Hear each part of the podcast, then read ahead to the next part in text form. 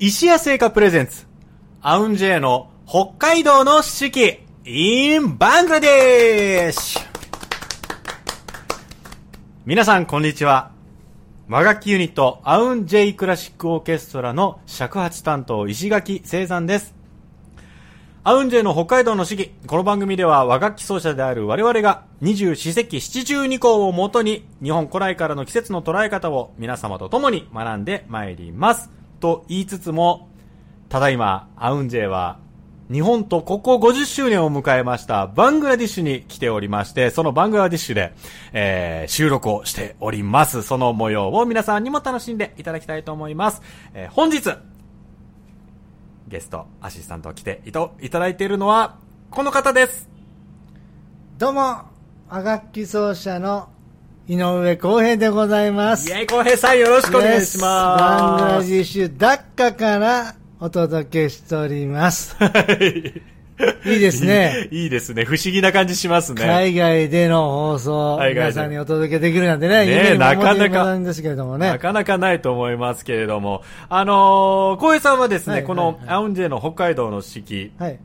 えー、初ゲストですねそうなんで。すよ。そうですね。あの、尾上さんとか、安住さんとか、ねね、出ていただいたんですいけど、つ呼んでくれはんのかなと思って、ずっと指折りね、数えてて。満を持して今日のたあめに。りがとうございました。スペシャルな時に。スペシャルな時で呼んでいただきまして、ほんまによろしくお願いいたします。嬉しいでございますあのー、小江さんはこのバングラディッシュは、うんえー初めてではないそうなんですよ、ね。10年前にもちょっとあの、えー皆さんね、えーご存知ないと思いますけれども、はい。アウヒデというグループで、はい。あの10年前に、はい。えー来させていただきました、その時は初めてでしたね。はい。あの、10年前ということなんで、うん。まあ今回が、えー日本とバングラデシュの国交うん。50周年を記念し50周年。はていの、あの、催しで僕ら演奏するんですけれども、10年前はじゃあその40周年にそうなんです。まつわる？そうやらせていただきましたね。その時もなんか、やっぱりいろいろ思い出とかありますか？思い出ね、やっぱバングラディッシュ、もういや、ちょっとね、あの思い出って本当あるんですよね。気持ちのこもった思い出が。気持ちの、はい。なんていうかですね、あのまあ、僕らあのよくあのツアーとかね、やるんですけれども、うんうんうんあのやってはいけないおう。実家城みたいな、やっぱりなるんですよね。まあこれは、これはまずいよね、みたいなね。うんそうそうはいはい。まあ、あの空港に遅刻してくるなとかね、あーはいはいはい。あのパスポート忘れてくるなとか。もう、なんかいろいろ楽器も忘れるなとか、ね、違うの持ってきちゃうとかね。そうはいいうのいろいろあったりとかするんですけど、それのしてはいけない第一箇条の一番目、一番目、はい。海外ツアーにおける、うん。やってはいけない第一箇条、なんと、パスポートをなくすなと、ツアー中になくすと、その後とんでもない大迷惑が全体にかかってしまうから、それだけはやめてくれと、それはもう昔から暗黙の了解で、はい。まあ、楽器はなんとかなると、パスポートはもうなんどうにもなんないから、それだけは握りしめとけよっていうのがはい。第一箇条やったんですけど、なんとその第一箇条、見事に破ってしまいましたね。10年前に。10年前に。あのそれも初日ですその後バングラディッシュおインド、はい。スリランカ。あ、もうアジアツアーの初日、初日。にパスポートを、まあえー正確に言うと盗まれました。あの楽屋で。はい。楽屋でか。楽屋で盗まれて本当にその時はもう大変でしたよ。いやー、まああのでもだって、一瞬青ざめませんかもうない。いやリハーサル中でね、まあ、リハーサルやってました、リハーサル終わって本番迎えるために楽屋帰りました、はい。そしたらどうですか、だんだんだんだんだんだんだんだん、もう あの自分のうんカバンを開けたら、なんか中が荒らされてる形跡があると、あ、ちょっとやっぱ様子がおかしい。うんいつもいつもと違う雰囲気やな、だんだんだんだんだんだん、そしたらですね、はい。なんと、パスポートだけ見事になくなってました、財布はあったんですあ、よ。財布はあったんですか？で、パスポートがなくなってて、これはやばいなっていうことで、で、ちょっとまあ外務省の人に言ったら、い、やいや、そんなことないでしょ。ホテルにあるに決まってまんがなって言われて、あーなるほどああ、そうか、ホテルにあるか思います、つって、じゃあ本番気持ちよくやりましょう、つって、はいはいはいわかりました。そんだらすぐ、あの、見つけに行きましょうね。ボン。はい。とんでもございません。それで本番を無事終えました。はい。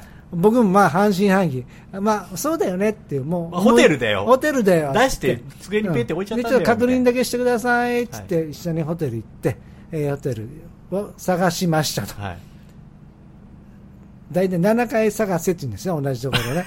7回以上探したんだけど、はい一向にパスポートが見つからない。見つからない。だんだんだんだんだんだんこれはね、大変なことになってね。いや、怖い。もうだって、もうこっから先、日本帰れるか帰れないかというのもそうですけど、ツアーの最初だったらその後の国の予定が全部、ないこと全部ビザも取って何ヶ月前に。ちゃんと取ってて、それも全部すっ飛んで、ビザそうだわ。どないしましょうかっていう話で、分かった。まあ仕方ない。とりあえず、あの、警察に紛失届届けに行きましょうって言って、あ、ほんまですか。バングラデシュ夜中ですよ、1時頃。の警察署に行ったら、なんと、いや、これもう、警察署なのか、ここ留置所なのかよくわかんないんだけど、もう、いわゆる鉄格子の、あれがあって、そこに手錠がかけられるわ。なんか奥の方で何人かはなんかしゃがんでるわ。で、そこでも夜中一時行って。で、なんと長所がね、面白いね。普通の A4 の紙の、に、ダーッと字を書いてるんですよ。うんうんうんその警察署の中、特別マークも何もない。あいや、あもこう、し真っ白な紙に書いてる。真っ白の紙にダーッとなんかその時の状況を書いて、はい。それが長所らしくて、ほ ほんまかなと思ってね。で、まあ、知らない。まあ、で、まあ、それもらって、はいで、ここで写真撮り行きましょう。って、もう夜中もう2時ぐらいになります、その時うんうんうん。でもバングラディッシュ中ずーっと探したんだけど、どこにもバイデとこがなくて、うんうんうん。で、ようやく最後の一件、あー、ありましたって。行きましょうって言って、でそこで、とりあえずもう写真撮ってください、笑ってください、パシャって撮って。はいはい。よかった、これで、なんだホテル帰れるかなって、うん。で写真出てきたら、ずれてるのね、ず写真が。あこれ使えませんっつって。証明写真がずれちゃってずれちゃって。じゃあもう一回撮ろう言って、はいもう一回行きましょうかって言ったら、すいません、それが最後のフィルムでした。そんなことほんまかいな、みたいな。そんなことあります？あんな、でもそれでその晩はそれで終わって、で、次の日なんとか写真を撮って、で、まあ、その時5年にしますか、10年にしますかってね、はいパスポートの期限があるじゃないですか。で、どっちにしますかって言われて、即答しました。うん。5年にしますか、10年にしますか、10年でお願いしますと。すごいんですよ。浩平さんのパスポートの発行地が10年間ずっとそう。バングラディッシュだったんですよね。やっぱ海外で入国するときにそのパスポートの発行地はいが書かなきゃいけないんですよ、はいい、つもバングラディッシュ。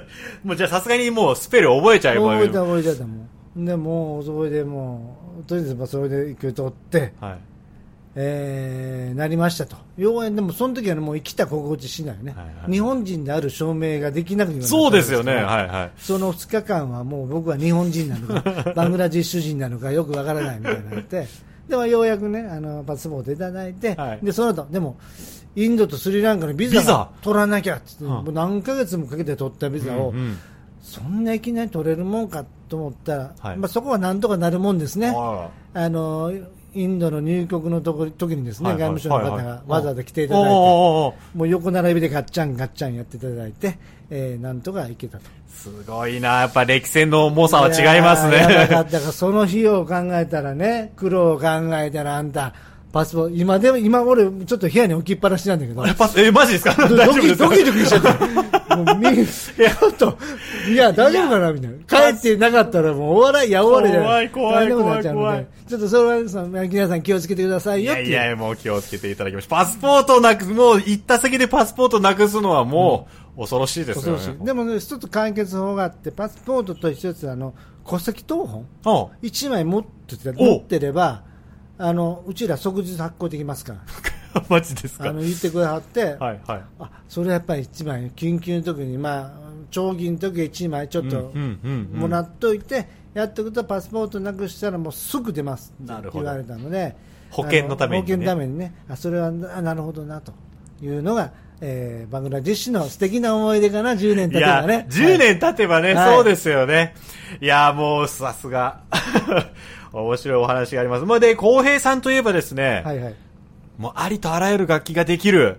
そして、オンデコ座出身で、はい。ここにもトークたくさんあると思うんですけれども、はいはいはい。この話はまた次回のゲストに来ていただいたときに ゆっくりお話聞かせていただきたいと思います。はいはいはいありがとうございます。さあ、それではですね、本日の1曲目参りたいと思います。えー、今日はじゃあ、小平さんにぜひぜひ、えー曲紹介、はい。曲のご紹介いただきたいと思うんですが、えーそうですね、僕のあの、しのあの、新しいニューアルバムの中からはい。お届けしたいなと思います。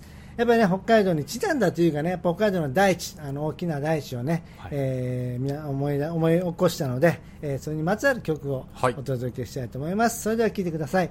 大地の歌、聴いてください。井上康平アルバムスマイルより大地の歌お届けしました。それでは、えー本日の石屋製菓さんのスイーツのコーナーお届けしたいと思います。待ちに待ってました。このコーナー大好きなんですよはい。いつも楽しみに聞いております。マジですか、はい小江さん。しかも、それがバングラディッシュが第一発目ってすごいですね。すごいですね。今週ご紹介する石屋製菓さんのスイーツはこちら白い恋人パーククッキーボックス素晴らしい。こちらですね、えー北海道の白い恋人パークの限定商品。限定。限定商品なんですね。そうねその限定商品が今バングラディッシュに来ております。どうやって来たの？こっち売ってた、売ってたの？もしかしたらいやいや日本からあのうエッチなうちらあー持ってきてすごいね。初めてバングラディッシュの血を踏んだかもしれないこの。素晴らしい。えー白い恋人パーククッキーボックスはですね白い恋人のホワイトチョコレートを生地に練り込んだサクサクのクッキーです、え3種類の味が入っておりそれぞれバニラチョコいちごの風味を楽しめます。これ36枚入りですね。よいしょ。小江さん普段お家でクッキーとかって食べますか？よく食べますよ、クッキー。やっぱりね、あの仕事してると甘いのが時々欲しくなるので、ちょっとこんな、あ、ちょっと小分けになって、このぐらいならすごく嬉しいですね。いちごと、えーバニラとチョコですね。なるほど。はい。ぜひ、これあの、まあ、あの、あの白い恋人の生地をね、ホワイトチョコレートを生地に練り込んだということなんうんで、楽しんでいただきたいと思います。僕ちょっとじゃあバニラいただこうかなそう。ですいいですか？はい。じゃあ、いちごの方、いはいただきます。これねこのいいねバングラディッシュの地で食べる日本のし石屋製菓さんのお菓子最高ですよ。匂いが最高です。あいちごとクッキーの香りが。いきます。うん。うん。サクサクだよ。うわ、すぐとろけちゃう。口の中で。あ、でも甘みが口の中広がって。いいですね。うわ、最高。いちごの風味、来てますか、うん、いちごの風味完璧です。うん。ね歯応えも。うん。サクサクで。これまたね、入れ物が本当に可愛いんですね、クッキーボックス。ぜひぜひ皆様のね、えー札幌、えー行かれた際にはですね、白い恋人パーク、ん足を運んでいただいて、えー様々なね、限定商品もございますので、その際には、えーこのクッキーボックスもぜひ手に取っていただきたいと思います。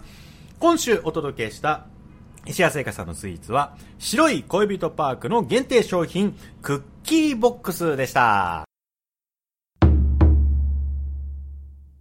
それでは、本日の七十二項のコーナーに参りたいと思います。12個？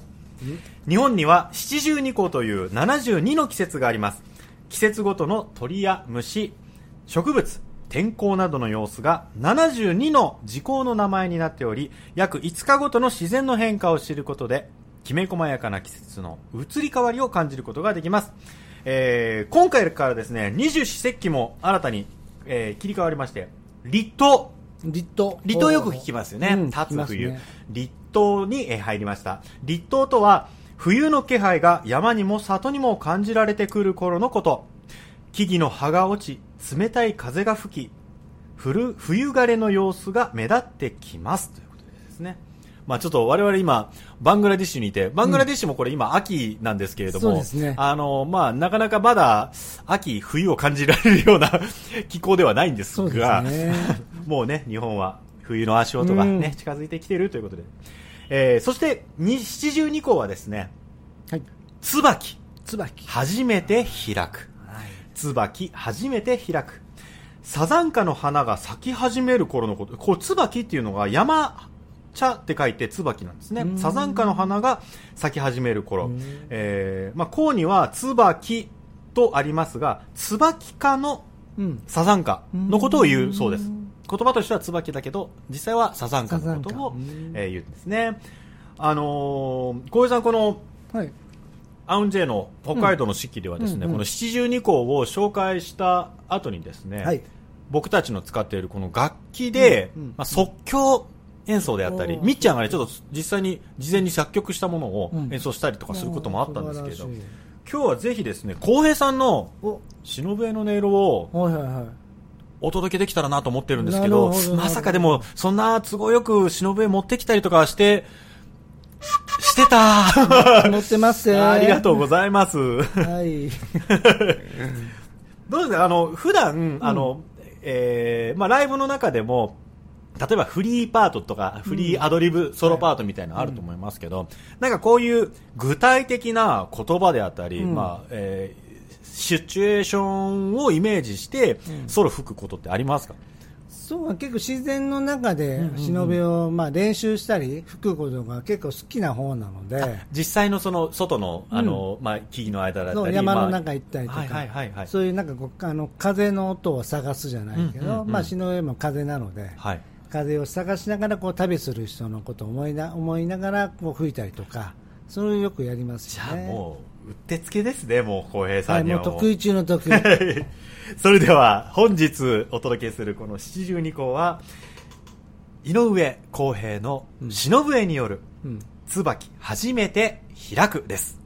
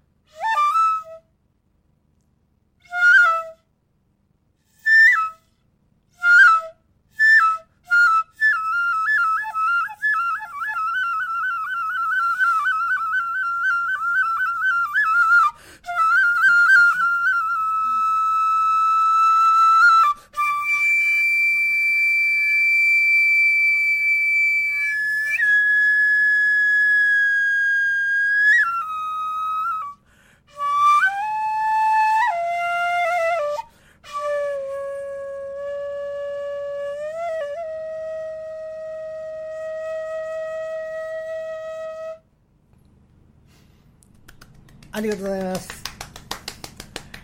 素晴らしい。ありがとうございます。どうですか出来は？出来栄えは？いや、あのーまあ、タイトル通りのはい。イメージで吹けたんじゃないかな なんてね思ってますけどね。ありがとうございます。咲いた、先を誇った雰囲気をね、はい。えー出せたかなと思っております。バッチリでございます。本日お届けしました。えー、四十二項椿初めて開く公平さんの忍笛でお届けしました。それでは本日の2曲目をお届けしたいと思います。2曲目も浩平さんに、えーまあ、楽曲のご紹介いただきたいなと思うんですけれども。やっぱりね、まあ、音楽をやってて、やっぱこの人の影響を受けないわけにはいかないなとほうほう。いう、やっぱ人があーいまして、はい。まあ、ほぼ大多数の人が何かしら影響を受けてるんじゃないかなという、えーアーティストをね、紹介したいと思います。はい。マイケル・ジャクソン。あー、もうそれは。やはりね、いろいろ考えたんですけれども、はいやっぱこの方のえー影響は、やっぱり雨天どこか必ず受けているっていうところで、えー僕の大好きな、えーマイケル・ジャクソンの曲を、えーリクエストさせていただきたいと思います。はい。えーそれでは聴いてください。ビリー・ジーン。マイケル・ジャクソンでビリー・ジーンお届けしました。さあ、本日も30分にわたってお届けしてまいりました、アウンジェイの北海道の四季 in バングラディッシュ。いかがでしたでしょうか？あの、浩平さん、初ゲストということで、いえいえありがとうございました。もございませんもう、まさかバングラディッシュが初ゲストの地になるとは、という。いやいや、もう、だっかだけに、あのね、えー僕、ばっか喋って、申し訳ない。浩平さんね、あれなんですよ、もうぜひライブでも、トークがですね、もう、なんだろう、切れ味が鋭いので、ぜひ皆様、ライブに来て、浩平さんのトークも見ていただきたい、聞いていただきたいと思います。えー、ライブ情報、アウンジェイのね、ライブ情報など、札幌でもお聞きいただける配信情報など、公式ホームページで、えーご覧いただけますので、よろしくお願いいたします。AUNJ、アウンジェで、えー検索していただけますと、聞いていただけ、あご覧いただけます。そしてお知らせをさせてください。この放送は、今オンエアされている他に後日お聞きいただくことができます。まずはポッドキャスト。そして毎月月末にはオンエアの模様を動画にして YouTube で配信をしております。三角山放送局さん、そしてアウンジェの公式チャンネルをぜひご覧ください。また皆様からのご感想、そして和楽器についての質問、こんな曲かけてほしいなどのリクエストお待ちしております。ツイッターの三角山放送局さんにぜひコメントをください。えーコメントいただく際には、ハッシュタグ、AUNJ4S、ハッシュタグ、アウン J4S を入れて、つぶやいていただければと思います。えー、浩平さんの、えー、笛のね、そしてトークの感想などもいただけると嬉しいです。よろしくお願いいたしますお。願いします。さあ、ということで今週もお聞きいただきましてありがとうございました。お届けをしたのは、アウンジェの尺八担当、えー石垣聖山と、井上康平でお送りしました。それでは、また来週